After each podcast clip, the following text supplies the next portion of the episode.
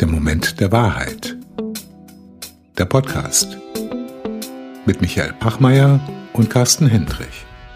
Dieses Mal mit Margret Rasfeld. Sag mal, Carsten, kennst du Margret Rasfeld, mit der wir jetzt gleich reden werden? Ja, aber erst seit neuestem sozusagen habe ich sie kennengelernt und war sehr, sehr beeindruckt. Ich kannte sie vorher noch nicht und sie hat mich wieder sehr an meine, an meine Schulzeit erinnert, an die schönen und auch hässlichen Momente, in denen ich gelitten habe. Ich finde sie ja spannend. Ich kenne sie schon seit einigen Jahren als Elternvertreter einer integrierten Gesamtschule. War sie immer so mit die Vordenkerin für uns alle, weil sie es geschafft hat, im System Dinge zu bewegen und möglich zu machen, an die man gar nicht gedacht hat. Ja, super progressiv. Also das, was ich von ihr gesehen und gehört habe, sehr, sehr spannend. Auch sehr provokante Thesen, die sie so reinbringt, Dinge neu zu denken. Also man kann das aus verschiedenen Perspektiven betrachten. Ich bin sehr, sehr gespannt auf dieses Gespräch und äh, auf die Erkenntnisse, die wir da bekommen werden. Was ich faszinierend an ihr finde, ist, dass sie in der Lage ist, im bestehenden System neue Bildungsangebote zu machen und dabei auch das System so ein bisschen verschiebt, aber sie zeigt, dass man sehr wohl im heutigen Bildungssystem ganz anders lernen kann als noch zu unserer Zeit, Carsten. Ja, aber wobei ich mich frage, ob das alles so funktioniert. Ne? Sie stellt ja vieles wirklich auf den Kopf. Ist das wirklich durchsetzbar? Kann man sowas realisieren oder ist das wieder nur so für elitäre Gruppen, vielleicht auch Leute, die sich das leisten können? Oder kann man das wirklich in der breiten, ja, in der breiten Masse auch durchsetzen? Und damit vielleicht sogar die nötigen gesellschaftlichen Veränderungen, die wir brauchen, auch sozusagen schon in der Schule mit anfangen zu bewirken. Das müssen wir Sie mal fragen. Und ich würde auch gerne mal wissen, sind eigentlich die Lehrerinnen und Lehrer heute richtig ausgebildet, um das wirklich umzusetzen, was sie sich vornimmt? Also Michael, auf geht's. Der Moment der Wahrheit mit Margret Rasfeld. Margret, du bist die Gründerin von Schule im Aufbruch, Vordenkerin, Reformerin Fortbildnerin für Lehrerinnen und Lehrer und Schulleitungen, die die Schule anders machen wollen. Und Schule im Aufbruch ist auch der rote Faden in deinem Leben. Geprägt wurdest du von den Bewegungen, den sozialen Bewegungen in den 70er Jahren, der Studentenbewegung, Anti-AKW, Friedensbewegung, hast selber als Lehrerin viele Jahre Biologie und Chemie an einem Gymnasium unterrichtet und hast dann angefangen, Schule neu zu denken. Aber nicht nur zu denken, sondern auch Schule neu aufzubauen – hast das in Essen, Holsterhausen und Berlin getan. Schule ist für dich ein Ort, wo man Kindern ehrlich begegnet, wo Kinder lernen, in der Lage zu sein, Erwachsene tief zu berühren, wo sie nicht krank gemacht werden, sondern in Ruhe zu Persönlichkeiten reifen können. Und weil dein Herz für Kinder schlägt, gehst du radikal ans Bildungssystem ran, veränderst es von innen. Du hast uns gezeigt, dass man das Bildungssystem als Lehrerin verändern kann und das beeindruckt mich persönlich auch sehr. Ich als ehemaliger Elternvertreter einer inklusiv arbeitenden integrierten Gesamtschule in Frankfurt bin schon immer beeindruckt gewesen zu sehen, wie es dir gelungen ist, die Grenzen in dem System nicht nur zu nutzen, sondern sie auch weiter zu verschieben. Margret, lass uns heute darüber reden, wie das geht, wie man Grenzen verschiebt und was es heute braucht, um Kinder zu Persönlichkeiten im digitalen Zeitalter zu entwickeln. Margret, schön, dass du heute unser Gast bist im Podcast. Ja, ich freue mich auch. Hallo, guten Abend, Michael. Margret, der Moment der Wahrheit. Du hast uns im Vorgespräch gesagt, es gibt für dich gar nicht den Moment der Wahrheit. Das war für dich, es gab entweder viele Momente oder war das für dich mehr so ein, eine immerwährende Veränderung in deinem Leben? Bist du Veränderin? Ich bin Veränderin, ja. Und ich glaube, dass ich auch der Zeit immer etwas voraus bin. Also Ideen, die ich habe und umsetze, sind dann so 10, 20 Jahre später im Mainstream. Und insofern gehört das, glaube ich, zusammen. Schon mal vordenken und dann verändern. Also von, von der Zukunft her denken so ein bisschen. Hast du dann ein, eine Idee von der Zukunft? Hast du eine Vorstellung von der Schule in der Zukunft? Ja, die habe ich. Die Schule, die Schule der Zukunft heißt nicht mehr Schule und ist etwas ganz anderes. Es ist ein, ein Lernen und lernen kannst du überall. Die Welt ist voller toller Lernanlässe. Die Natur zähle ich da auch sehr stark zu. Und die Welt ist auch voller spannender Menschen, von denen man wahnsinnig viel lernen kann. Man kann auch von LehrerInnen lernen.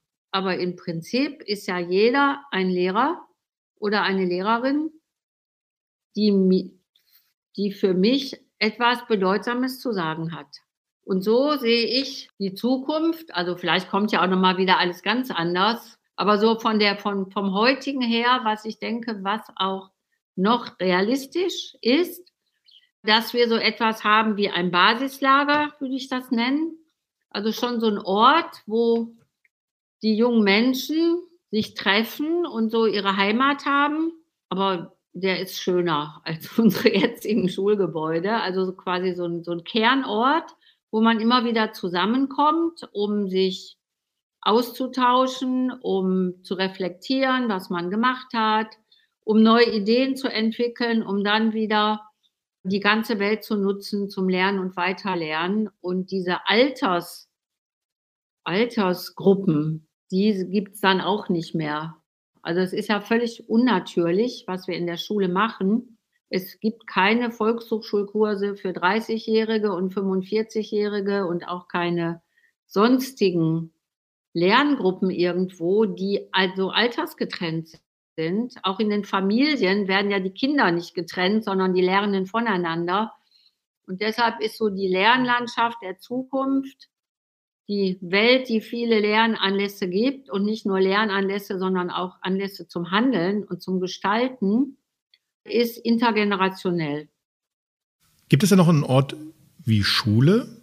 Also eigentlich ist das Wort Schule, Skola, ist, ist ja eigentlich so als äh, nicht so gemeint, wie wir das jetzt haben, dass du da belehrt wirst von etwas und standardisiert Sachen ausspuckst. Es gibt diesen, diesen Treffpunkt, dieses Basislager.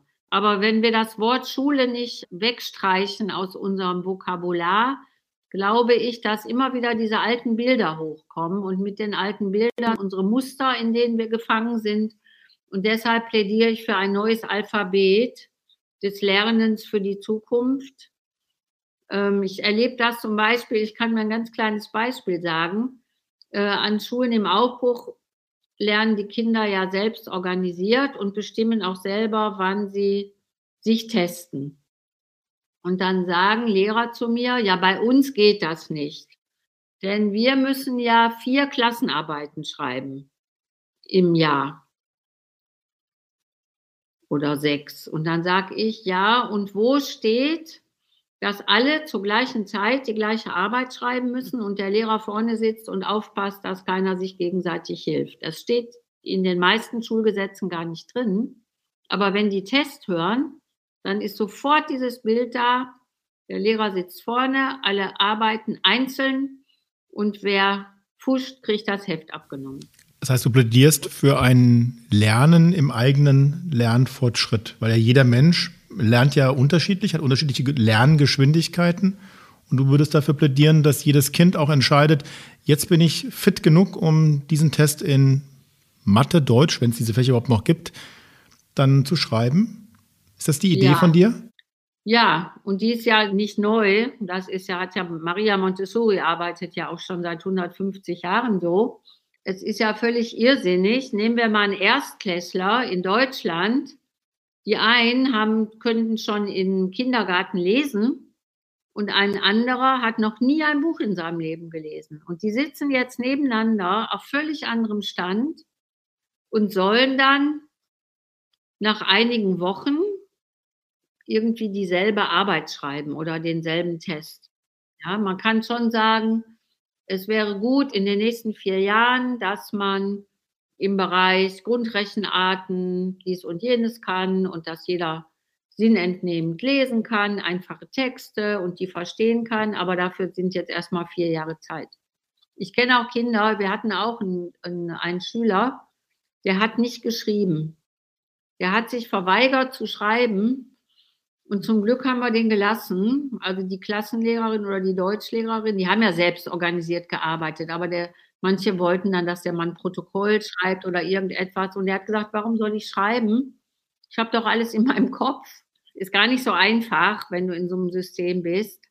Und als nachher die zehnte Klasse kam, an, bei der ja am Ende die Abschlussprüfungen stehen, hat der sofort geschrieben und der war, hat alles mit eins gemacht, aber er hatte eben keine Lust, immer alles aufzuschreiben. Äh, und ich kenne auch Beispiele, da können Kinder dann plötzlich lesen. In der zweiten Klasse, innerhalb von einer Woche. Und wir wollen immer alles begradigen und standardisieren und im Gleichschritt arbeiten. Und das entspricht nicht Kindern, die ja gerade im Schulalter manchmal bis zu drei Jahre in ihrer Entwicklung auch auseinander sind. Du hast ja. recht, wenn ich jetzt gerade mal selber zurückdenke, ich könnte gar nicht sagen, in welchem Alter ich lesen gelernt habe. Also wann ich das konnte. Also ich weiß das, ich weiß es gar nicht. Ich glaube, rückblickend muss ich sagen, da gab es irgendwann mal einen Moment und dann konnte ich es. Gibt es denn in diesem System noch, noch Noten oder wie ist das denn, wenn alle Nein. zur unterschiedlichen Zeit ihre Arbeiten schreiben? Also die Noten müssen wir schnellstens abschaffen. Also eh so eine, ich nenne das jetzt mal Bildungslandschaft, weil das auch in der pädagogischen Literatur oder auch im nationalen Aktionsplan, da, da gibt es schon dieses Wort Bildungslandschaft. Das wird noch ein bisschen dauern, bis sich das in Breite durchgesetzt hat. Aber die Noten müssen wir so schnell wie möglich abschaffen. Noten beschämen. Noten sind weder für leistungsstarke Schüler gut, für schwache erst recht nicht. Und äh, wenn ich mal ganz weit aushole, dann leben wir in, ja in einer sehr interessanten und bedeutsamen Zeit jetzt auch, weil die Lebensweise, so wie wir leben, so können wir nicht weiterleben. Wir verbrauchen viel mehr Ressourcen, als der Planet für uns bereithält. Und wir müssen neue Lebensweisen und neue Haltungen entwickeln und äh, völlig neue Pfade einschlagen. Von der Konkurrenz in die Kraft des Wir. Vom höher, schneller, weiter, mehr, mehr, mehr, mehr, mehr, Wachstum, Wachstum, Wachstum zu weniger und innerem Wachstum. Und Noten führen dazu, dass Kinder sich vergleichen ich bin aber besser, auch oft mit bösen Beschämungen oder andere runterzusetzen. Äh, ich bin aber besser. Die führen dazu, dass Kinder sich nicht gut genug fühlen, sogar wenn sie eine 3 schreiben. Dazu, dass sie angerannt kommen beim Lehrer und wollen noch Punkte haben für dies und jenes. Das hat ja alles nichts mit Lernen zu tun. Und dass wir sie abrichten auf Leistung, ich sage es mal krass, ja, also wir, wir richten diese wunderbaren Kinder, diese fantasievollen, kreativen Kinder, die lernen wollen, die fröhlich sein wollen, die richten wir ab auf fremde Anforderungen und auf Bestnoten. Und wenn du die nicht hast, dann bist du eben schlecht. Und dann gibt es noch die Eltern, die Kinder zur Nachhilfe schicken, manchmal mit einer 2 damit es eine Eins wird. Und was ankommt bei den Kindern ist, ich bin nicht gut genug. Woher kam das, dass, dass wir mit so viel Angst und, und Druck glauben, lernen zu können? War das immer schon so? Es war mal ein bisschen besser, aber die Noten sind ja immer schon da. Und Deutschland hat ja ein selektives Schulsystem. Also in, in äh, Finnland, Schweden, Dänemark, da sind die Noten ja ausgesetzt nicht ausgesetzt. Da gibt es gutes Feedback, da schaut man, wie ein Kind sich bestmöglich entwickeln kann und Noten gibt es ganz am Ende. Also es gibt ja Länder, die das schon lange, lange erfolgreich machen. Äh, Deutschland hat ein selektives Schulsystem. In Deutschland wirst du in der Regel im Alter von neun oder zehn Jahren eingeteilt. Also wir sind so im, im Mittelalter in der Klassengesellschaft hängen geblieben. Dann gibt es eben die, die, die Guten und die haben schon ein Gen, dass sie kognitiv und wissenschaftlich geboren sind. Und dann gibt es so Hauptschüler, die haben so ein Hauptschulgen, die sind praktisch veranlagt. Alles so ein Quatsch. Und wir bewahren uns das durch unser selektives System. Es gibt zwar Gesamtschulen, in einigen Ländern viel, in anderen so gut wie keine, zum Beispiel in Bayern. Äh, aber daneben gibt es immer das Gymnasium und dein Notenzeugnis befördert dich dann in jungen Jahren, also deine Noten in Deutsch, Englisch und äh, Englisch gibt es nicht, in Deutsch, Mathe und Sachkunde in so ausgewählten Fächern, sagen dir dann deinen weiteren Lebensweg erstmal vor, ob der jetzt geradlinig zum Abi führt oder ob du noch ein paar Schleifen machen musst oder von dir selber denkst, du bist nicht geeignet. Und wenn wir uns Bayern anschauen, da musst du eine Ziffer von 2,33 Durchschnitt haben in diesen drei Fächern. 2,33. Wenn, wenn du 2,35 hast, Fällst du durch. Du aufs Gymnasium. Es ist sowas von verrückt. Ja, und das führt zu diesem ganzen Druck und wow und oh, und ich muss das schaffen, sonst bin ich ein Versager. Und diese Eltern, die sich verrückt machen, lasst uns die eine Schule für alle einführen und allen Kindern und Eltern geht's besser. Was haben Eltern für Sorgen? Ich kriege E-Mails, mein Kind ist jetzt ein Jahr alt, ich mache mir schon Gedanken, auf welche Schule ich mein Kind gebe. Gibt es irgendwo in meiner Nähe eine Schule im Aufbruch? Ich will sie nicht in dieses System geben. Ja, und was nochmal ein Einschnitt war, war PISA im Jahre 2000. Also vorher hatten doch die LehrerInnen mehr Freiheit, würde ich sagen. Und dann kam PISA und dann kam der Schock für Deutschland. Wir sind im unteren Bereich, wir, das Bildungsland oder die Weltmeister, ich weiß nicht, als was sich so Deutsch. Genau, versteht. Finnland war Nummer eins, Südkorea war Nummer zwei, genau. dann kamen die anderen skandinavischen Länder, ich glaube dann auch die Niederlande, also. Wir waren untere, also unterhalb der, der Mitte und auch Lese, die Lesekompetenz war ganz schlecht und so. Und äh, dann wurden diese Standards eingeführt und dann kam eben diese Ökonomisierung der Bildung, dass es mehr auf die Standards ankommt als auf einzelne Kinder, dass immer getestet wird, dass gleichgeschaltet wird. Und die Kultusministerkonferenz arbeitet ja hauptsächlich daran, dass alle das gleiche Abitur demnächst haben. Also diese, diese Individualität ist geschwunden und äh, ganz viele Vorgaben und dieser Geist. Also es ist einfach so ein, wenn, wenn vorher vielleicht noch an etlichen Schulen so ein humanistischer Geist herrschte, wo es auch noch so Lehrerpersönlichkeiten gab, dann ist das so wegrationalisiert worden. Ja, dazu kam dann ja auch, dass viel mehr Kinder aufs Gymnasium gingen. Also ich war damals die Einzige, die aus mein, mit einem Jungen noch zusammen. Das war 1956. Da war die Übergangsquote ja gering und jetzt gehen die Hälfte aufs Gymnasium. Auf die, die Hauptschule schafft sich selber ab, so ungefähr.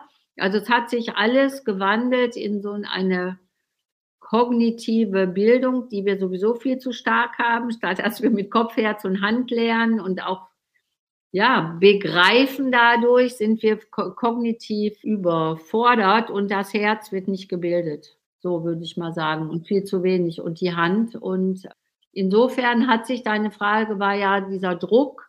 Der Druck hat sich durch Standards und äh, so eine Hauptschule ist nichts wert und ich musste auf dieses Gymnasium. Dazu kommt noch Numerus Clausus in Deutschland in vielen Fächern, Numerus Clausus. Also strebst du schon wieder dieses Einser-Abitur an, dann, weil dir sonst die Wege nicht offen stehen. Und das muss alles radikal verändert werden zugunsten von wirklichem Feedback, was dir weiterhilft, von selbstorganisiertem Lernen. Wir sehen ja jetzt bei Corona, dass die Mehrzahl der Kinder und Jugendlichen gar nicht selbstorganisiert lernen können und auch sich selber gar nicht motivieren und immer fragen, was soll ich jetzt tun? Und dann kriegen sie wieder Arbeitsblätter. Also wenn wir so weitermachen, das arbeitet ja, äh, bereitet ja auch überhaupt nicht mehr auf die Arbeitswelt von heute vor. So ein Erfüllergeist und sag mir, was ich tun soll.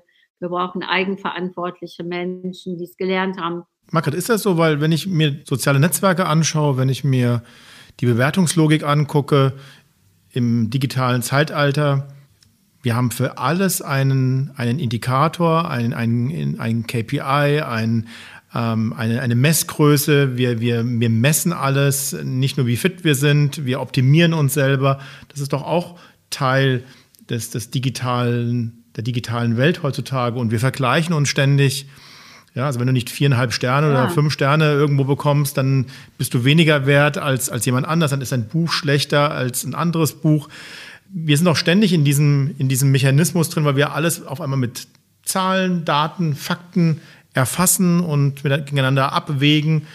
Wir sind noch mitten in diesem Zeitalter des, des Vergleichens und des Optimierens, oder Carsten? Ja, die, die, ganze, die ganze Welt ist ja auf Wettbewerb aufgebaut. Das heißt, diese Gedanken, Margret, die du jetzt hier formulierst, die erschüttern ja im Prinzip die Grundfesten aller Ordnung. Ne? Die ganze Wissenschaft ist auf Wettbewerb aufgebaut, die Politik ist auf Wettbewerb aufgebaut. Ne? Wer setzt sich durch? Die ganze Wirtschaft ist auf Wettbewerb aufgebaut. Und wenn ich jetzt äh, Kinder so sozialisiere, dass sie das gar nicht kennenlernen und vielleicht von Grund auf in eher so sehr kooperative Verhaltensweisen hineingeformt werden, dann sind die ja eigentlich für so eine Welt, in der wir momentan leben, wenn man es mal andersrum betrachtet, überhaupt nicht brauchbar. Oder? Also, ne, wir sagen. Doch, die sind, wir müssen diese Welt überwinden und abschaffen. Das, das, ich habe das ein bisschen provokant formuliert, aber der Punkt, auf den ich hinaus wollte, ist, Margret, mit dieser Idee hast du eben bestimmt nicht nur Freunde, weil diese Welt, die, in der wir leben, ist ja auch so, äh, ne, weil sie vielleicht auch so gebaut und systematisiert ja, ist. Ja, aber ich finde, dass wir jetzt dass doch tatsächlich die Erkenntnis, dass wir die Probleme, in denen wir stecken, die riesen, riesengroßen Probleme, dass die schon mit dieser Art des Denkens und Handelns und Wirtschaftens zusammenhängen. Das war noch nie so akzeptiert, sage ich mal. Das heißt noch lange nicht, dass die Menschen bereit sind, das zu ändern, schon gar nicht Systeme. Aber dass es so nicht weitergehen kann, es, wir hatten vor letztes Jahr, glaube ich, in Davos beim Weltwirtschaftstreffen, die haben ja immer so Studien vorher und da war klar, die dicksten Probleme sind die ökologischen, wir, wir müssen da jetzt was tun. Ähm, es geht, fängt jetzt an, wir brauchen Lieferkettengesetze, wir brauchen eine ethische Globalität, haben wir alles noch nicht. Aber dass überhaupt darüber gesprochen wird und öffentlich und inzwischen auch diese ökologischen Themen und auch ethische Themen doch einen größeren Raum einnehmen. Noch lange nicht vom Handeln her ist das noch lange nicht genug, aber das bekannt ist, dass wir so nicht weitermachen können. Das ist klar und das Unternehmen, glaube ich, auch erkannt haben, wenn sie nicht in eine nachhaltigere Wirtschaftsform gehen, dass auch viele Jugendliche, die gucken da einfach drauf und die kaufen bestimmte Sachen nicht. Was ihr vorhin angesprochen habt mit dem ganzen Vergleich, das finde ich ist auch richtig schlimm für Jugendliche, wenn die in der Schule schon getrimmt werden auf, äh, ich bin nicht gut genug. Was machen die dann? Natürlich kaufen die sich Klamotten, damit sie gut genug sind oder im Trend sind. Äh, gucken, dass sie über Likes sich das reinholen, was sie nicht kriegen. Also ist ja genau darauf alles angepasst. Und äh, ich kenne Jugendliche jetzt, also ich kenne ja vor allen Dingen Jugendliche der Evangelischen Schule Berlin Zentrum, die, die zumindest das merken.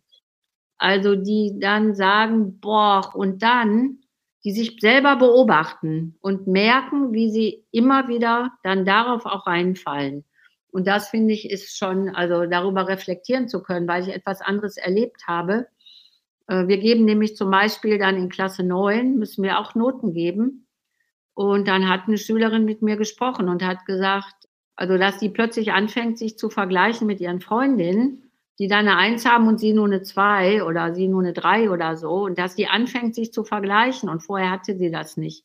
Und das finde ich, ist für so ein 14-Jährige, die das merkt und darüber spricht und das reflektiert, und das sind nicht wenige, weil die dieses andere eben kennen. Ich kenne aber auch SchülerInnen, die sagen, ich brauche den Vergleich, ich brauche die Note, weil sie so geformt wurden. Also dieser heimliche Lehrplan, die Art und Weise, wie du lernst und wo, was, der, was die Werte sind in, in äh, einer Schule, die ja, wo Menschen sehr viel Zeit verbringen, zehn Jahre, 13 Jahre verbringst du da, die prägen natürlich Menschen dieses Wissen vergessen wir ja fast. Aber wer will das denn? Also wer ist denn oder wer sind denn diejenigen, die das so festlegen und das so manifestieren?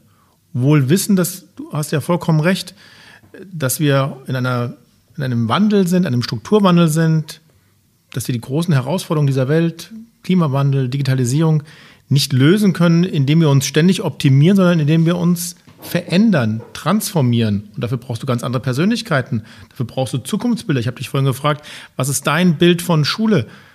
In vielen Lebens- und Wirtschaftsbereichen, frag doch mal rum, Politikerinnen, Wirtschaftsführerinnen, Persönlichkeiten in der Wirtschaft, wie die Unternehmen, wie die Wirtschaft, wie die Gesellschaft in 10, 15 Jahren aussehen soll, da wird es echt dünn. Da kriegst du recht wenig ja. konkrete Aussagen, was und wie Gesellschaft, Wirtschaft, wie unser Leben aussehen soll. Das ist Fantasielosigkeit, oder?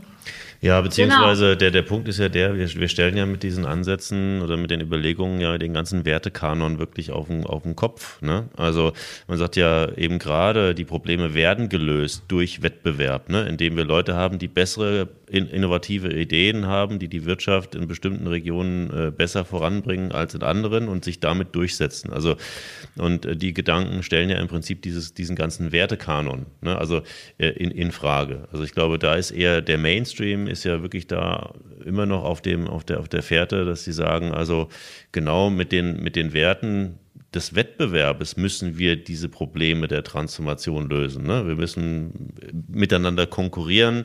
Die besten Wissenschaftler, wer kriegt zuerst den Nobelpreis um die großen Probleme? Das spornt sozusagen auch den, den Markt an. Ne? Also die, die Ökonomisierung hm, in diesen, in allen Bereichen. Ja, ich will das jetzt gar nicht werten, aber wir stellen im Prinzip damit den kompletten Wertekanon auf dem Kopf und das ist, das ist schwierig, ja. Äh, das ist schwierig, das sozusagen in die, in die Köpfe zu bekommen, wenn du Jahre der Sozialisierung und eine ganze Weltordnung hast, die so funktioniert und sagst, äh, ja, das ist jetzt sozusagen äh, die Lösung. Wie überzeuge ich denn die Leute, dass ich da ansetzen muss? Das ist eher das Problem. Das ist ein ähnliches Problem hier, wenn wir mit äh, Managern reden, die über Jahre sozialisiert wurden, nämlich genau in dem System, Margret, was du angesprochen hast, die sich aber durchgesetzt haben durch Wettbewerb, die äh, tolle Leistungen äh, gemacht haben und jetzt auf einmal in der Situation sind, dass wir sagen, hey, du musst jetzt im digitalen Zeitalter deine Leute über Selbstorganisation steuern, über Vertrauen, ja, das, ist, das sind ja die gleichen Dinge die sind auf, einer anderen, auf einer anderen Ebene, über die wir reden. Und wir wundern uns, dass wir nur 5% der Leute davon überzeugen. Ja, und, ja, die sind ja selber nicht überzeugt davon, dass das richtig ist. Genau. Sie machen weil sie das ganz mit. andere Erfahrungen haben. Sie sind ja groß geworden und stark geworden und äh, erfolgreich geworden, indem sie sich durchgesetzt haben. Ja.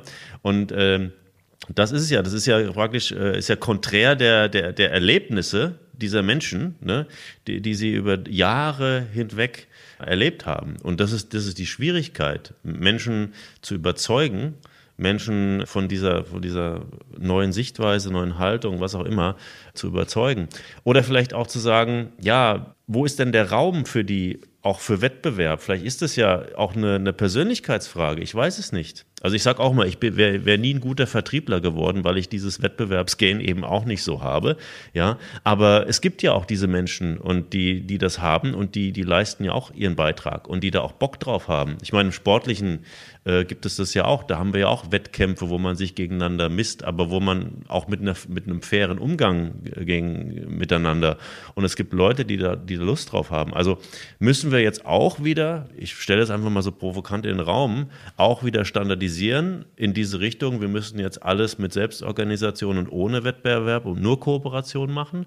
Oder gibt es auch, äh, gerade Wettbewerb ist ja auch eine Frage der, der Art und Weise, wie ich, wie ich mich im, im Wettbewerb begebe. Da sind wir auch in, bei Fragen der Ethik. Also müssen wir da eben sagen, es geht gar nicht so sehr um Kooperation versus Wettbewerb, sondern es geht um äh, ja, einen gewissen darunterliegenden Wertekanon und eine gewisse Ethik eine, eine gewisse Grundfragen, äh, auf, der wir, auf der wir Wettbewerb neu formulieren. Ja, Wettbewerb, wenn er, wenn er Gesetzen von Nachhaltigkeit und, und ähm, diesen Dingen und nicht, nicht zerstörerisch ist, dann, dann kann der ja auch positiv sein. Also ich stelle es einfach mal so in den Raum. Also du meinst einen Wettbewerb, wo es darum geht, die beste Idee für ein Problem, für die Lösung eines Problems zu entwickeln und nicht der Wettbewerb nach dem Motto, Jetzt haben wir hier in Deutschland ähm, neue Technologien entwickelt, um den Klimawandel Einhalt zu gebieten und die exportieren wir dann aber auch wieder ins Ausland, weil wir sind ja so, so stark und wir müssen ja im, im Wettbewerb auch um diese,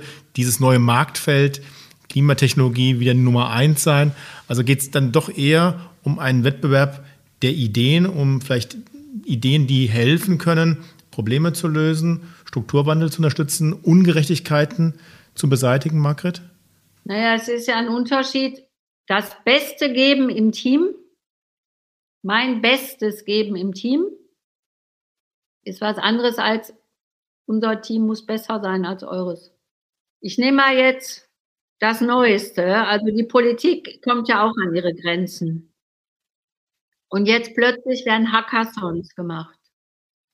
Ja, wir hatten einen zu Corona, wir hatten einen zur Bildung, wir für Schule, wir hatten gerade Update Deutschland, wo sehr viele völlig unterschiedliche Leute Lösungen suchen für Themen, die reingegeben wurden. Wäre vor doch vor zehn Jahren undenkbar gewesen. Und ich erlebe eben auch junge Leute. Wir haben so tolle junge Leute, trotz des Schulsystems. Noch viel zu wenig, muss ich sagen. Die haben sich das woanders geholt, aber die, die sich auch zusammentun und die kooperativ Lösungen finden wollen. Äh, das ist, glaube ich, hat sich auch durchgesetzt, dass ein äh, diverses Team zu besseren Lösungen kommt als ein Einzelner. Und wir haben ja auch noch das Problem in den Unternehmen, dass die Leute ähm, sich nicht identifizieren mit ihrer Arbeit und 70 Prozent in so alten Unternehmen, die so hierarchisch strukturiert sind, auch innerlich gekündigt haben, in Burnout gehen und so sind ja auch alles große Fragen, ja, die auf dem Tisch liegen. Und es gab ja mal eine Studie mit 4000 Unternehmen mit Führungskräften und da kam ja auch ganz klar raus, dass die Wertschätzung also was eigentlich fehlt, dieses Kooperative, die Wertschätzung und so weiter. Die, die Themen sind alle da. Dass man so ein Manager, der sich da hochgearbeitet hat mit unter Konkurrenz und unter vielleicht auch Aufgabe von vielen anderen, weil er nur gearbeitet hat, dass der nicht so schnell umzupolen ist. Also das ist ja die Einstellung und Haltung zu ändern, ist ja das Schwierigste. Da musst du erstmal an deine Muster kommen, an deine Annahmen. Du musst durch den Schmerz gehen, weil du, du hast bist gerannt dein ganzes Leben dafür. Und jetzt plötzlich sollst du selber mal darüber nachdenken, ob so weitergeht oder jetzt etwas anderes dran ist in unserer heutigen Welt. Man muss das ja auch wertschätzen das Alte. Das war in der alten Zeit, jetzt sind wir in der neuen Zeit. Aber das ist eben schwierig. Margret, was glaubst ähm, du, was Kinder heute lernen müssen, um Persönlichkeiten im digitalen Zeitalter zu werden, die auch diese Veränderungen positiv mitgestalten? Mhm. Sie müssen gar nichts lernen. Die haben das alles in sich. Bevor sie in die Schule kommen, haben die meisten Kinder, die relativ normal aufwachsen, sind kreativ. Also was die lernen, was die behalten müssen, ist, dass sie auf ihre innere Stimme hören, auf die Herzintelligenz, auf die Intuition, dass sie die Lust am Gestalten, die ist angeboren, die Gestaltungslust, dass sie die ausleben können und dass sie schöpferisch tätig sein können und sich darüber freuen können. Das ist ja eine, eine ureigene Freude, wenn man etwas gestaltet und das, das Ergebnis sieht, Selbstwirksamkeitserfahrung hat, an sich glaubt. Äh, sie müssten, sie sollten Erfahrung machen, wenn ich selber etwas nicht alleine schaffe, dann hole ich mir Hilfe und es gibt Leute, die mir helfen. Und was wichtig ist, dass junge Menschen sich gemeinsam um etwas kümmern. Also, dass sie etwas finden, worüber, worum sie sich kümmern wollen. Und wenn sie das wollen, dann schaffen sie das auch und dann holen sie sich alles dazu, was sie dafür brauchen, an Wissen und an, an Fähigkeiten. Und alles dieses wird ja in unserem Bildungssystem eher abgeblockt. Kunst, Theater, sich ausdrücken, sich selber kennenlernen. Wer bin ich eigentlich? Dafür brauchst du vielfältige Experimentierräume. Ja, und dann eben, klar ist im Team, also helfen ist ein Grundbedürfnis des Menschen, das in unseren Schulen systematisch unterdrückt wird. Kinder wollen helfen, Kinder freuen sich, Kinder wollen sich engagieren. Sie wollen aber auch gesehen werden und Anerkennung dafür kriegen. Und dafür die Räume zu schaffen. Und wir können total viel von denen dann lernen, weil die noch viel also wenn sie noch nicht durchs System gegangen ist, ja, weil die auch alles fragen. Und äh, wo, wo so ein Erwachsener im Betrieb sich überhaupt nicht traut, weil er Schiss hat, wenn er dies und jenes anspricht, wird er vielleicht, kriegt er Probleme oder so. Und Kinder fragen dann auch. Wenn die etwas sehen, was sie nicht verstehen, fragen die, warum ist das so? Kann es nicht auch so und so sein?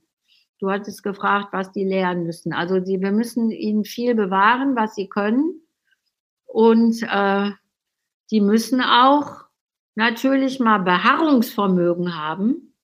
Aber ich glaube, das kriegst du, wenn du irgendetwas, dich für irgendwas interessierst und dich da durchbeißt, dann kriegst du dieses, dieses Beharrungsvermögen. Verantwortung für mich, für andere, für den Planeten ist was Tolles, Verantwortung zu übernehmen. Mit Ungewissheit umgehen, mit plötzlichen Veränderungen umgehen können. Die, da haben, sind wir ja gerade noch gerade am Anfang. Ich meine, Covid hat schon jetzt voll eingeschlagen, aber die Welt wird sich so schnell verändern, da keine Angst vor zu haben, sondern Erfahrung gemacht zu haben, wenn plötzlich eine große Veränderung eintritt. Gut, dann überlege ich, wie gehen wir jetzt damit um und mache immer öfter die Erfahrung, dass wir Lösungen finden. Nur da steht ja alles nicht im Bildungskanon. Doch, da steht viel drin. Steht das da alles drin? Ja, also wenn ich, wenn ich, wenn ich an die, an die Schulzeit meines Sohnes zurück erinnere, und der war immerhin auf einer integrierten Gesamtschule in Frankfurt, dann hat er in den Jahren 5 bis 10, in der Schulklasse 5 bis 10, 157 Themen, fachbezogene Themen beigebracht bekommen. Da waren aber die Dinge, die du, von denen du gerade geredet hast, bei weitem nicht so ausgeprägt, weil es erstmal ja. primär um Fachwissen ging, was in diesen 157 Themeneinheiten vermittelt worden ist mit Methodenwissen, mit selbstorganisiertem Lernen, vollkommen richtig. Aber vieles, was du gerade angesprochen hast, ist, wenn, nur beiläufig irgendwie mitgemacht worden. Mhm. Also es gibt Schulgesetze. An dieser ersten, auf der ersten Seite der Schulgesetze, da steht der Bildungs- und Erziehungsauftrag. Und da stehen wunderbare Sachen drin. Also die Ungewissheit und mit disruptiven Veränderungen umzugehen, steht da nicht, noch nicht drin.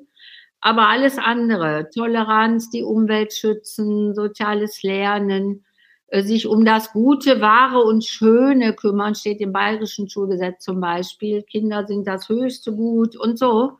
Nur wie das dann umgesetzt wird, da hast du plötzlich Fachcurricula und dann gibt's die Schulbücher und dann glaubst du, du musst alles durchnehmen. Also es ist eine hohe Diskrepanz zwischen den hehren Zielen, die in den Schulgesetzen stehen und dem, wie wir Schule machen. Da sind schon sehr viele Ziele formuliert, auch bei der KMK. Und was ich ja oft mache, ist, ich nehme das, was da steht und sage, und wie sehen dazu die Lernformate aus, damit Kinder das lernen. Das lernst du nicht am Tisch mit Arbeitsblättern ausfüllen, sondern durch ganz anderes, ganz andere Formate. Ich bin jetzt kein Psychologe und bestimmt nicht so tief drin, aber ich stelle mir das so vor, dass natürlich auch ein Kind durch unterschiedliche Entwicklungsphasen auch läuft und vielleicht auch gerade in der Auseinandersetzung mit der Umwelt natürlich auch gerade die eigene Persönlichkeit entwickelt. Also bei mir war es auch so, ne? gerade auch im, in, in Konflikten, in der Auseinandersetzung, vielleicht auch gerade auch durch Wettbewerbssituationen, dieses Bewusstsein, auch jetzt sich für andere Themen, die überpersönlich sind, ne, wie jetzt eben Klimawandel und so weiter, das sind ja auch Themen, die bestimmt auch, könnte ich mir zumindest vorstellen, in, in Entwicklungsphasen vielleicht auch erst äh, stärker zum Tragen kommen, wenn ich als Individuum schon mal eine, eine, stärkere Persönlichkeit entwickelt habe. Also meine Frage ist, gibt es unterschiedliche Schwerpunkte eigentlich, die man setzen muss in unterschiedlichen Phasen der Entwicklung? und vielleicht auch unterschiedliche Aspekte, wie man lernt, ja, wie man sich auseinandersetzt mit sich selbst, mit seiner Umwelt, bevor man jetzt sozusagen auch überpersönliche Fragen überhaupt sinnvoll adressieren kann. Gibt es sowas, so, so, dass, das, dass man das Struktur in, auch in, in, irgendeiner Form sagt, in Phasen einzuteilen, wie so ein. Ja, man sagt, ich habe ja vorhin schon gesagt, dass äh, Kinder sehr weit auseinander sind in ihrer Entwicklung bis zu drei Jahren könnten die auseinander sein in ihrer Entwicklung. Die sitzen in einer Schulklasse, zumindest wenn die nicht jahrgangsübergreifend organisiert ist. Man sagt dann in der Pädagogik die Zone der nächsten Entwicklung. Also Kinder brauchen Herausforderungen, die Zone der nächsten Entwicklung, etwas, was sie schon herausfordert. Das darf aber das darf nicht so groß sein, dass sie daran scheitern. Ja, das ist das pädagogische Geschick, das auszuloten. Aber das funktioniert eben schlecht im Gleichschritt. Ähm, wir haben zum Teil sehr, sehr tolle Kindergärten. Kitas heißt das heute. Kindergarten finde ich eigentlich schöner. Äh, in Deutschland, wo Kinder sehr demokratisch mitentscheiden, handeln, viele Räume haben, wo sie auch hingehen können, um etwas zu tun, große Freiheiten haben. In der Schule ist das dann man, manchmal der Bruch, dass das nicht weitergeführt wird. Kinder sind Persönlichkeiten. Jedes Kind ist ein, ein Mensch. Der wird nicht erst Mensch. Und jedes Kind ist eine Persönlichkeit. Und jedes Kind ist unterschiedlich. Äh, und ich weiß nicht, was du meintest mit dem Überpersönlichen, ob du da so Umweltthemen oder so ja, auch meinst. Sowas. Die Kinder, die kriegen alles mit. Alles. Auch wenn sie in einer Familie vielleicht groß werden, wo die Eltern ihnen die Medien vom Wegräumen, ja. Die Kinder spüren das. Und äh, seit vielen, vielen Jahren, wenn nicht Jahrzehnten, kommt in Studien immer raus, dass so Umweltängste die größten Ängste der Kinder sind. Und die sind so diffus. Die Umwelt geht kaputt. Die lieben ja auch Tiere. Kinder lieben Gerechtigkeit total. Ja, dann kriegen die so mit, irgendwie machen wir viel kaputt. Es wird, wenn nicht mit ihnen gesprochen wird, bleibt das oder wird das auch verdrängt. Und dann bleibt das wie so eine, sag ich mal, so, so, so vage so als kleine Last, verdrängte Last da. Deswegen finde ich es sehr, sehr wichtig, dass man Kinder altersgerecht damit konfrontiert, weil sie es eh mitbekommen und ihnen dann eben Möglichkeiten gibt zu handeln. Weil wir haben äh, festgestellt heute, dass wir, was die großen gesellschaftlichen Themen anbetrifft, da haben wir Wissensdefizit. Viele Menschen wissen nicht, dass wir in jeder Sekunde 380 Kilometer Lebensmittel. So sind, glaube ich, die Zahlen, genießbare wegschmeißen und, und, und. Also viele wissen vieles nicht.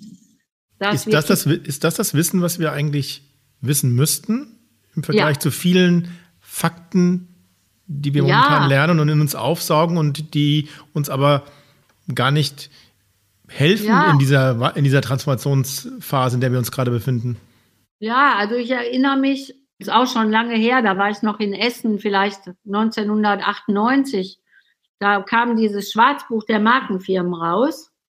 Und ich war zur Premiere eingeladen, habe drei Schülerinnen aus Klasse 8 mitgenommen. Und die haben hinterher, die haben sich aufgeregt. Die haben gesagt, warum lernen wir sowas nicht? Warum wissen wir sowas nicht? Allen Scheiß müssen wir lernen, aber was in unserer Jeans steckt oder, oder, oder, also was die auch gerade da spannend fanden, äh, das alles wird uns vorenthalten. Die haben daraufhin einen Club gegründet und haben äh, ein halbes Jahr später eine große Konferenz in der Schule, also auch mit außerschulischer Öffentlichkeit, äh, haben den Autor nochmal eingeladen und eine Podiumsdiskussion gemacht und äh, das an andere Schulen getragen. Also dieses Lernen braucht ja auch Sinn und, die, und auch der, der, für die Gesundheit brauchst du ja Partizipation und Sinn. Und das meiste, was SchülerInnen sagen, wofür soll ich das jetzt lernen? Was macht das für einen Sinn? Sie machen es dann trotzdem, weil sie die Note haben wollen, aber nicht mit Lebensfreude. Schule im Aufbruch hat ja gerade ein Format initiiert, das nennt sich der Friday. Frei mit wie frei, also der nicht Freitag, sondern ne? Friday. Ja, Viele machen das zwar am Freitag, aber muss nicht sein. Der freie Tag, der freie Tag heißt mindestens vier Stunden, gehören den großen gesellschaftlichen Themen, also angelehnt an die Sustainable Development Goals und den Fragen und Themen der Kinder und Jugendlichen, die sich dann in altersgemischten Gruppen damit auseinandersetzen das wäre schon die Bildungslandschaft. Sich Wissen aneignen, sich Leute einladen, gucken, wo kann ich dieses alles herkriegen. Die Expertise ist ja da, oft außerhalb von Schule. Und dann aber, und das ist der Schritt, der unbedingt dazugehört, etwas starten, was kann ich jetzt tun? Also was kann ich jetzt verändern, entweder in meiner Schule oder in meiner Kommune? Es ist unglaublich, was so Grundschulkinder da auch schon für Ideen haben und machen und Sie machen dann eben Erfahrung von Selbstwirksamkeit. Ich kann etwas tun. Und ich bin nochmal bei den Defiziten. Wir haben Wissensdefizit, was diese Themen anbelangt. Wir haben Umsetzungsdefizit, sehen wir ja gerade. Und das größte Defizit ist das Hoffnungsdefizit. Sehr viele Leute leben schon im Zynismus, ist eh alles zu spät. Und es gibt so Studien, da kommt dann raus, sie haben schon Menschen, also junge Menschen und auch Erwachsene, die haben schon eine Vorstellung, was sie gerne hätten, wie die Welt aussehen soll. Und wenn sie dann gefragt werden, was glauben sie, dass das in zehn Jahren eingetreten ist, dann gehen die, fallen die Kurven so runter, ähm, eklatant. Sie, sie glauben nicht daran. Und meiner Meinung nach liegt das auch daran, weil viele von uns wenig Erfahrung von Selbstwirksamkeit gemacht haben, auch gerade in jungen Jahren nicht und so Systeme erleben, wo sie sich als ohnmächtig erleben. Die machen da oben sowieso, was sie wollen. Schulen erleben, wo sie sich als junge Menschen wenig einbringen können. Und deshalb finde ich, sind diese Selbstwirksamkeitserfahrungen und die Good News. Also ich. Mehr über gute Sachen reden und nicht über die Schlacht. Ne? Jeden Tag wird da was Tolles erfunden und was Tolles gemacht.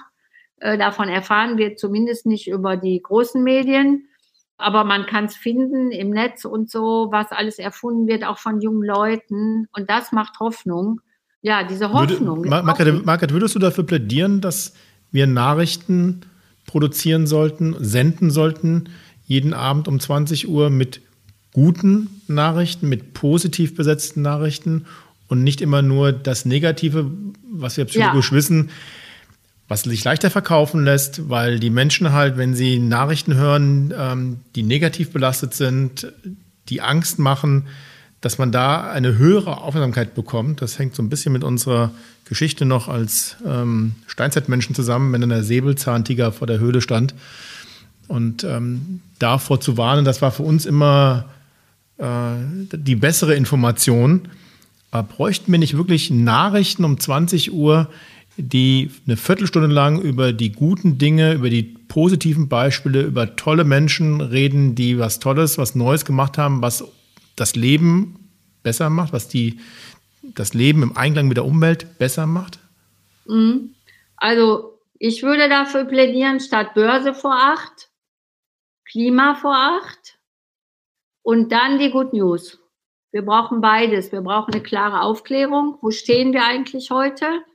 Dann die Good News und dann vielleicht die Aufgabe an die gute Fee in der Nacht. Vielleicht fällt dir was ein, was auch du tun kannst, so ungefähr.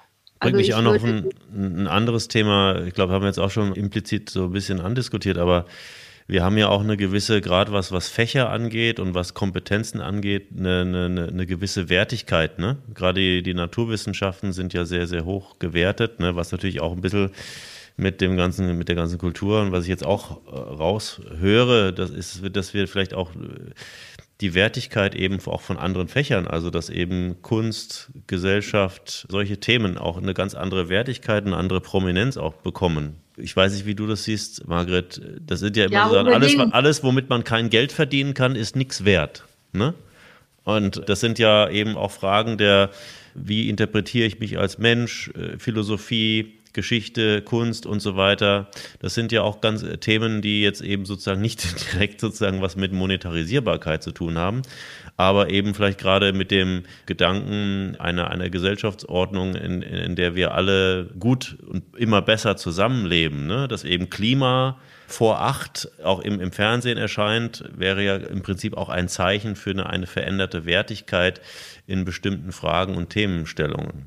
Genau, also das ist, dass wir noch von Haupt- und Nebenfächern sprechen, das ist äh, echt auch noch ein totaler Relikt. In jedem Schulgesetz wird von Persönlichkeit, Entwicklung gesprochen und gerade die künstlerischen Fächer tragen ja sehr stark dazu bei oder auch Philosophie und Ethik und solche Dinge. Die werden nicht bei PISA abgeprüft. Ich glaube, dass wir immer noch so stark an Deutsch, Englisch, Mathe und Naturwissenschaften festhalten, hat damit zu tun, dass äh, das in PISA geprüft wird. Unser ganzer naturwissenschaftlicher Fokus führt nicht dazu, dass viele Naturwissenschaften studieren. Oder, dass, ähm, oder dass wir die Umwelt besser verstehen lernen. Ne, wir müssen raus in den Wald, auf den Acker, wir müssen uns verbinden. Diese ganzen Dinge, die kommen ja so allmählich. Genauso wie allmählich auch Meditation und Achtsamkeit und so kommt. Und für die Transformation brauchen wir natürlich die Kraft der Künste. Also wir müssen zusammendenken, Digitalisierung, kulturelle, das muss mal zusammengebracht werden und ähm, nachhaltige Entwicklung, also dieses Wissen um nachhaltige Entwicklung.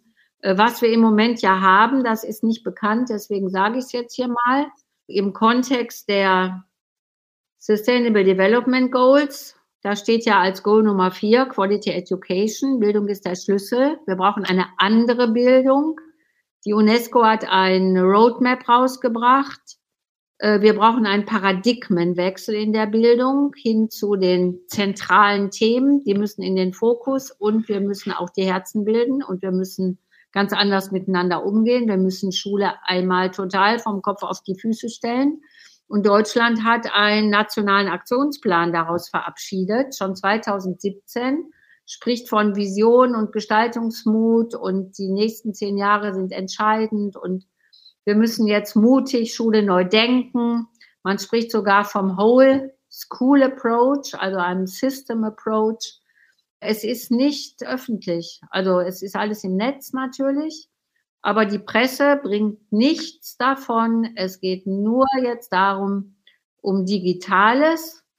Und wir drohen, finde ich, müssen wir aufpassen, nicht in die Digitalisierungsfalle zu laufen, dass wir die alte Schule jetzt mit digitalen Medien ausstatten und so ein bisschen stärker dann mit, mit Programmen und so arbeiten, aber den Geist dieser Schule belassen und ihn eventuell noch verstärken, indem jedes Kind den nächsten Avatar hat und genau weiß, wie es noch effizienter zum Ziel kommt. Lehrerinnen und Lehrer in diesem Zusammenhang, was ist deren Aufgabe? Ja, beziehungsweise die, die Frage für mich, die sie jetzt auch stellt, das ist, wie setze ich sowas um? Du brauchst ja eine viel intensivere und auch eine individuellere Betreuung der Kinder. Das ähm, hätte ja auch ganz andere vielleicht auch Kosten zur Folge. Wie, ne, ganz pragmatisch, also wie setze ich sowas um, wenn ich sowas in der Breite durchsetzen will? Wie kann man sowas finanzieren? Oder wie kann man auch Initiativen bilden, wo man Lehrerinnen, die da draußen sind, aktiviert einzusteigen sozusagen auf, auf dieses Thema und sagen, lasst uns Schule neu machen mit den Möglichkeiten, die uns gegeben sind, unter den Randbedingungen, die uns gegeben sind. Weil es wäre ja schade, wenn das auch wieder eine sehr elitäre Ecke nur ist, ne, wo man sagt, wir denken jetzt hier Schule neu und das ist vielleicht dann etwas für nur ein paar fortschrittliche äh, denkende Menschen. Ja, und, und der, der Rest sozusagen bleibt so, wie es ist. Das wäre ja auch schade. Also die, ich stelle mal die Frage nach der Umsetzung, nach der, wie kriegen wir Dynamik da rein? Unter den gegebenen Randbedingungen, die wir jetzt ja diskutiert haben, wo wir wissen, die Welt tickt eigentlich komplett konträr.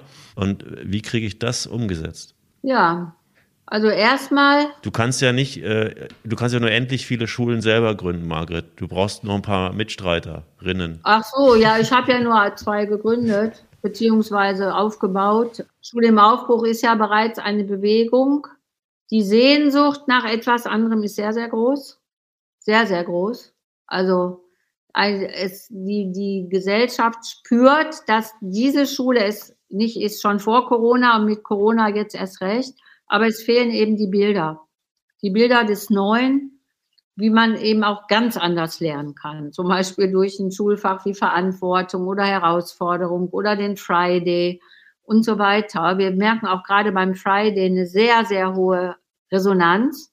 Und Schulen, wir kriegen jede Woche Anfragen, die den Friday einführen wollen. Der Friday ist für uns so eine Brücke von der alten Schule zur neuen, weil man zumindest an einem Tag die Erwachsenen müssen loslassen, müssen sich auf etwas einlassen, wovon sie gar nicht wissen, was da jetzt alles passiert und kriegen mit, wie toll diese Kinder sind und wie die sich entwickeln.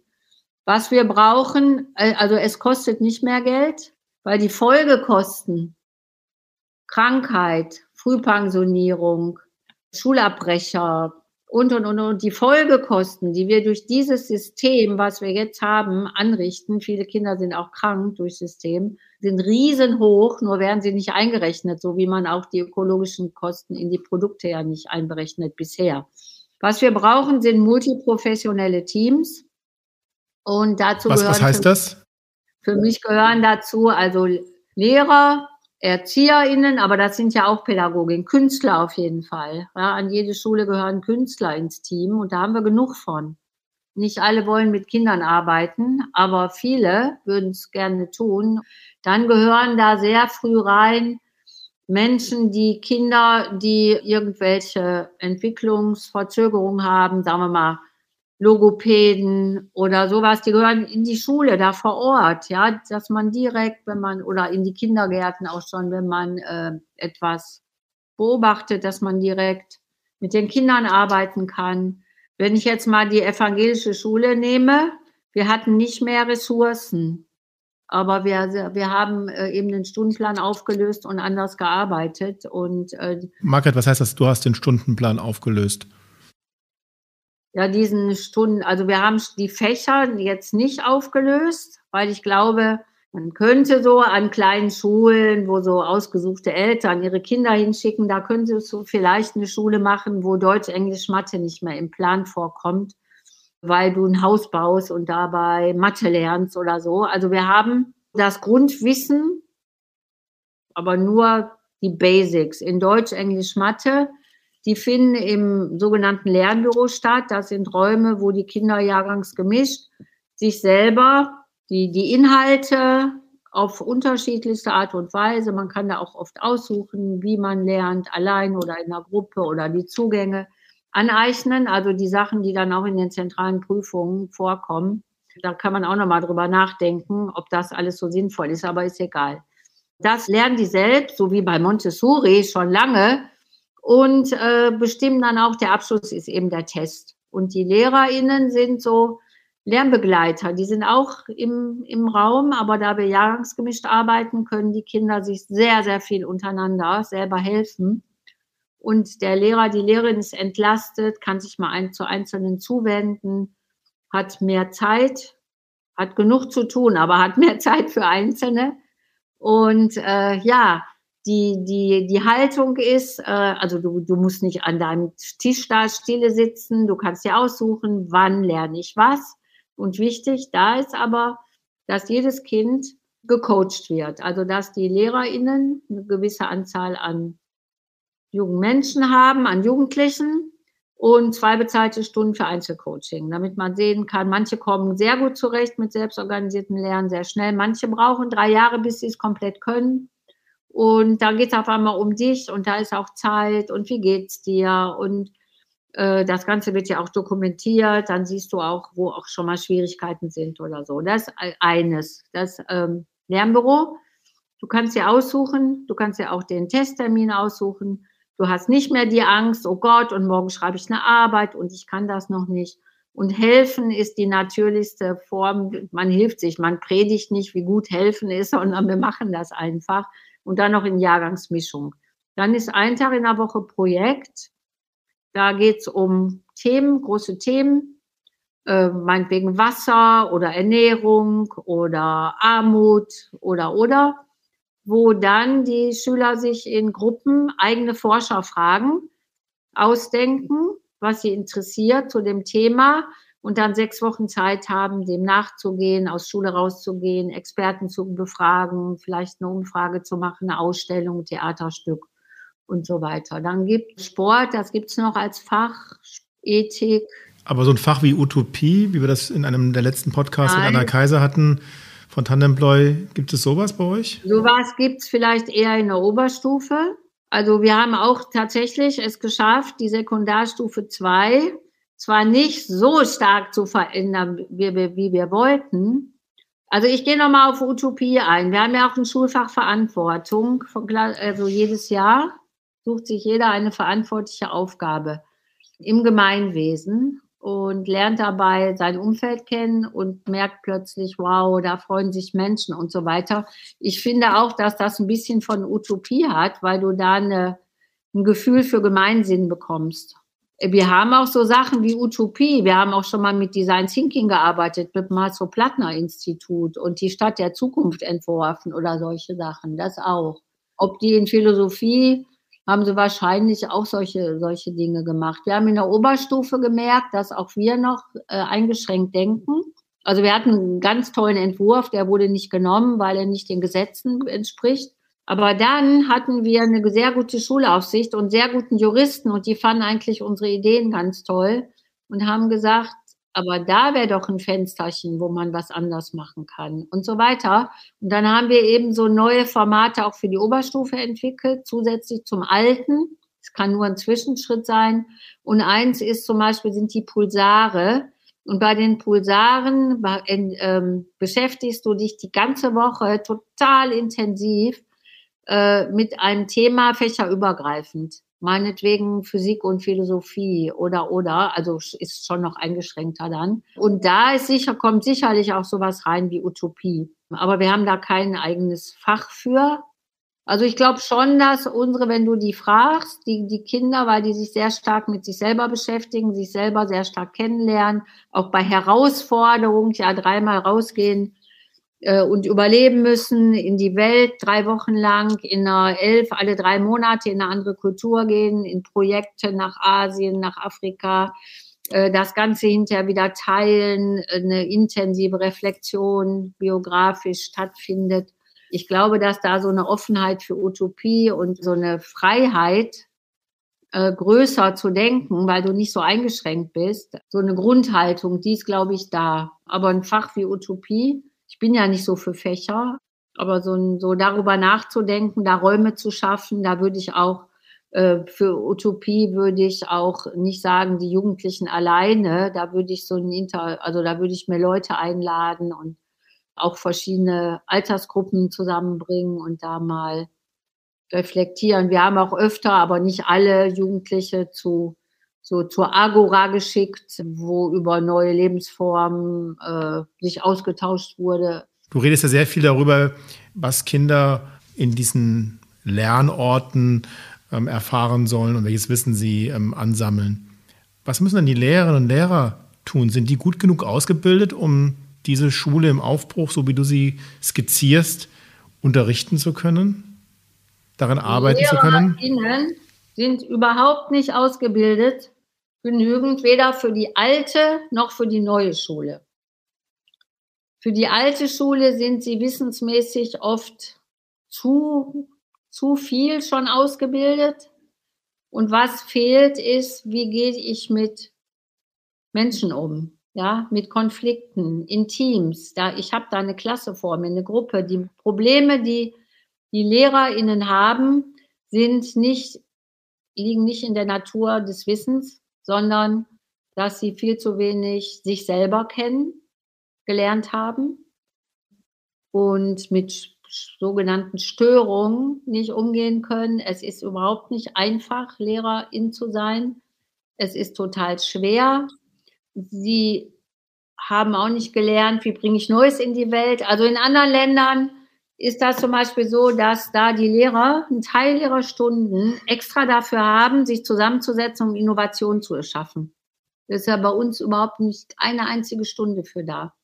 Und äh, sie sind sozialisiert in der alten Schule, die Uni ist auch nicht besser in der Regel und kommen dann wieder ins System zurück. Das heißt, sie haben überhaupt wenig kennengelernt und ähm, die, die Lehrerbildung muss komplett neu gedacht werden. Wir haben aber nicht die Zeit. Was empfiehlst glaub, du, was empfiehlst du hinsichtlich der Lehrerinnenausbildung für junge Lehrerinnen, die das jetzt anfangen zu studieren?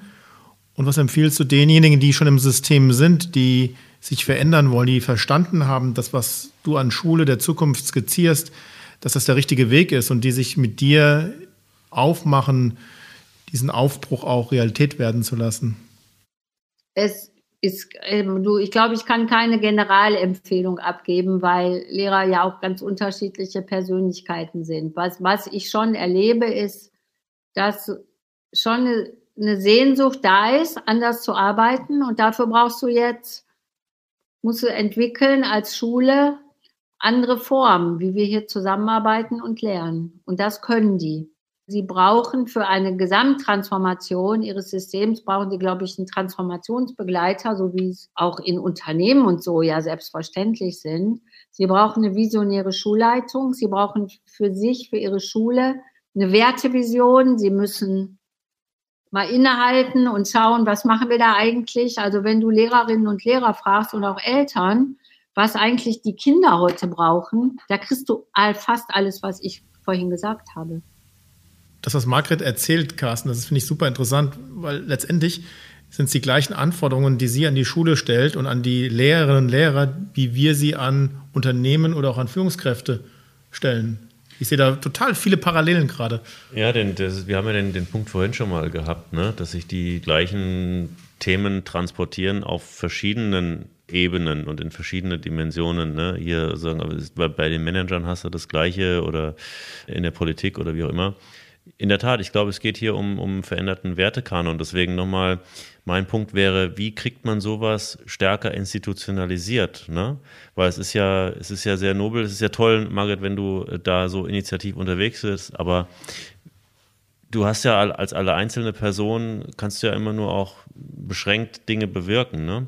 Und es gibt vielleicht Menschen da draußen, eben auch Lehrerinnen, die ähnlich denken wie du und ja, die, Hunderttausende. Die, ja, die aber nicht organisiert sind. Ja, mhm. oder ich weiß nicht, oder ich weiß nicht, inwiefern du da schon dran arbeitest. Also hast du Zugang zu Leuten, die in der Politik zum Beispiel Entscheidungen über, über Bildungssysteme treffen oder eben zu Communities von Lehrerinnen, die sich organisieren wollen, Initiativen, um diese Themen voranzutreiben, die sagen, wir müssen das weiterentwickeln. Es ist ja vielleicht auch gerade ein Problem, dass die, die, dieser Fragmentierung, dass die Leute irgendwie alle so ein bisschen im stillen Kämmerlein sagen, ja, wir haben, finden das alles nicht so toll, wie das hier so läuft, aber die Welt ist halt so, ne? Und es gibt mhm. auch gar kein Forum, gar kein Wissen darüber, wer oder welche Menschen noch existieren, die, die ähnlich denken und, die zu organisieren. Vielleicht ist das ein Punkt, wo man mal drüber nachdenken müsste. Ich weiß nicht, wie, wo du da, wo du da stehst. Also diese Initiativen zu organisieren, damit man mehr Schwung in die Sache kriegt. Mhm. Also ich bin zwar ich, aber ich habe eine Organisation, die heißt Schule im Aufbruch. Wir sind nur sehr wenige, vier Menschen. Dafür haben wir schon sehr viel bewirkt. Also für mich ist, hat eine sehr hohe Wirksamkeit, haben für mich Kinder und Jugendliche. Also ich habe ja schon, unsere, unsere Schüler haben Roadshows gemacht, haben die Herzen berührt von so vielen. Ich glaube, du musst erstmal im Herzen berührt sein und boah, so richtig spüren, wie es denn sein kann. Da sowas können Kinder und Jugendliche total toll, wenn die einfach begeistert erzählen, wie sie lernen und so weiter, die Menschen berühren. Ähm, also ich wollte damit sagen, wir haben nicht nur, ähm, wir haben eine Kraft, wenn wir die nicht in der Schule einsperren, sondern wenn wir alle die, die was anderes machen, wenn wir die mal rausschicken in die Gesellschaft, da haben wir erstmal ähm, sehr viele junge Menschen.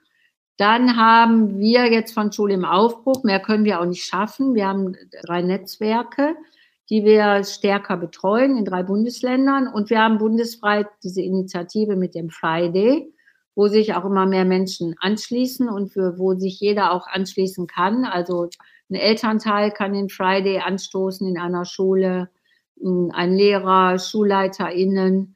Äh, dazu haben wir digitale äh, Formate. Wir skalieren gerade und äh, wollen jetzt, weil wir haben uns vorgenommen, 13.500 Schulen bis 2025 erreicht zu haben, die den Friday umsetzen und die sich untereinander natürlich auch vernetzen. Das passiert schon. Wir haben diese Friday-Sprechstunden und äh, da ist ja sehr viel Expertise im Netzwerk. Ja, eine Grundschule, die den Friday eingeführt hat und noch eine und dann kommt eine Grundschule, die ihn einführen will. Die kann natürlich von diesen ähm, Kolleginnen und Kollegen oder SchulleiterInnen total viel lernen. Wir haben in Niedersachsen sind wir tatsächlich äh, von Schule im Aufbruch, kooperieren wir sehr stark mit dem Ministerium. Die finden Schule im Aufbruch super und auch die Lernformate, die wir haben.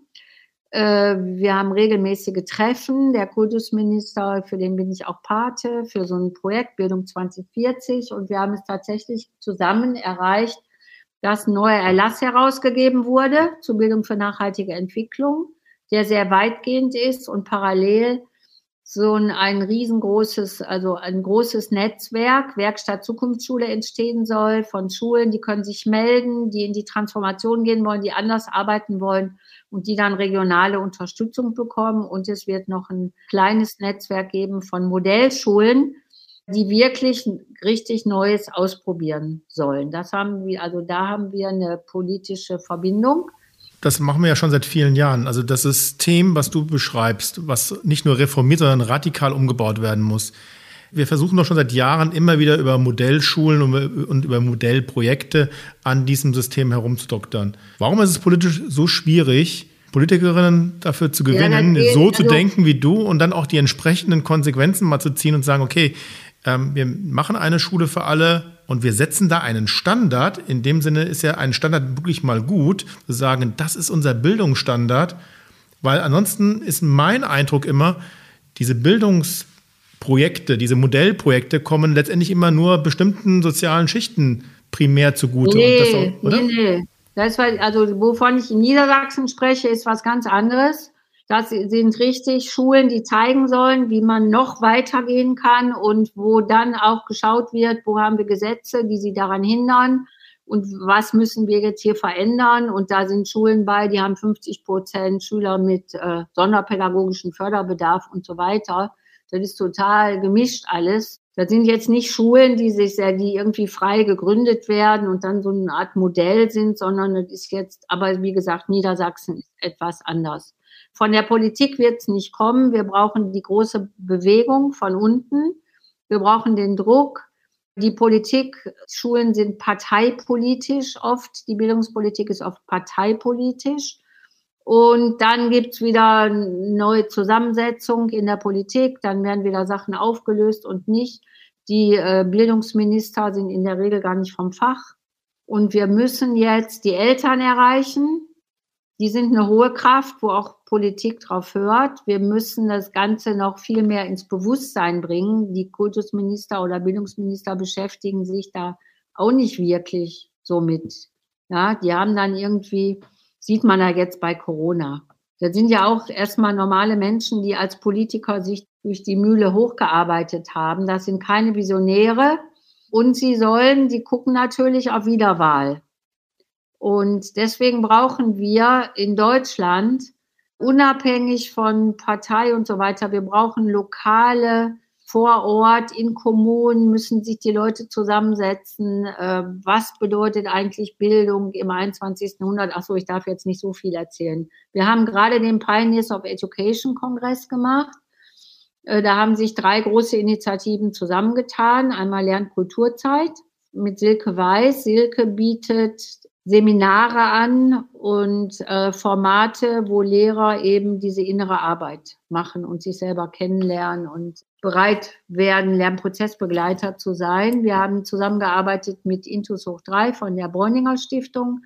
Die haben auch ein Programm entwickelt zur Haltungsänderung, ein sehr wirksames, und Schule im Aufbruch und äh, haben so ein Bündnis gebildet, die Kraft des Wir und hatten jetzt einen Kongress mit 5000 TeilnehmerInnen, der auch anders war als sonst. Also es gab morgens immer äh, Meditation oder Achtsamkeit. Es gab die äh, Interviews mit unterschiedlichen Perspektiven. Es gab nachmittags immer ein Praxislabor, wo sich Schulen vorgestellt haben, mit LehrerInnen auch und den Schülerinnen vor allen Dingen, die anders arbeiten. Also keine freien Schulen, Schulen aus dem normalen öffentlichen System, was sehr, sehr, also was einfach zeigte, was man eigentlich tun kann. Und abends gab es noch immer so ein Lagerfeuer und eine Reflexion. Und das soll jetzt weitergehen. Wir wollen eben diese kommunalen runden Tische äh, anstoßen, aber erstmal ausgewählt an einigen Orten. Aber so die Bewegung soll in Gang bleiben. Lernkulturzeit macht Community-Bildung. Da haben Sie auch schon ganz viele Lehrer eingetragen. Also sowas müssen wir, glaube ich, machen. Wir müssen die Initiativen zusammenführen. Aber wer? Ne? Und ich glaube, es braucht einfach unbedingt auch diese Eltern. Vielleicht braucht es auch einfach eine Art Streik, so wie Fridays for Future. Wenn das, aber das Bewusstsein ist noch nicht so weit. Also es ist noch nicht so bei so vielen da. Dass einfach Eltern sagen, ich schicke mal jetzt eine Woche mein Kind da nicht mehr hin in dieses System, damit wir aufwachen. Marke, das ist ja eine schöne Forderung. Alle Eltern streiken und lassen ihre Kinder zu Hause, solange das Bildungssystem nicht in der Art und Weise verändert ist, wie du es heute uns dargelegt hast. Ich habe viel gelernt, ich habe viel begriffen, nämlich dass das Wissen und die Fähigkeiten, die Kinder besitzen, die sie bereits haben, bevor sie in das Bildungssystem einsteigen, ja. dass wir das bewahren müssen und nicht zerstören dürfen. Margret, vielen herzlichen Dank für deine Vision, für deine Zukunft von Schule, für deine Schule im Aufbruch. Danke für das Gespräch. Ja, danke euch und euch viel Mut und Zuversicht. Tschüss. Dankeschön. Das werden wir haben. Tschüss. Der Moment der Wahrheit mit Michael Bachmeier und Carsten Hendrich. Überall, wo es Podcasts gibt.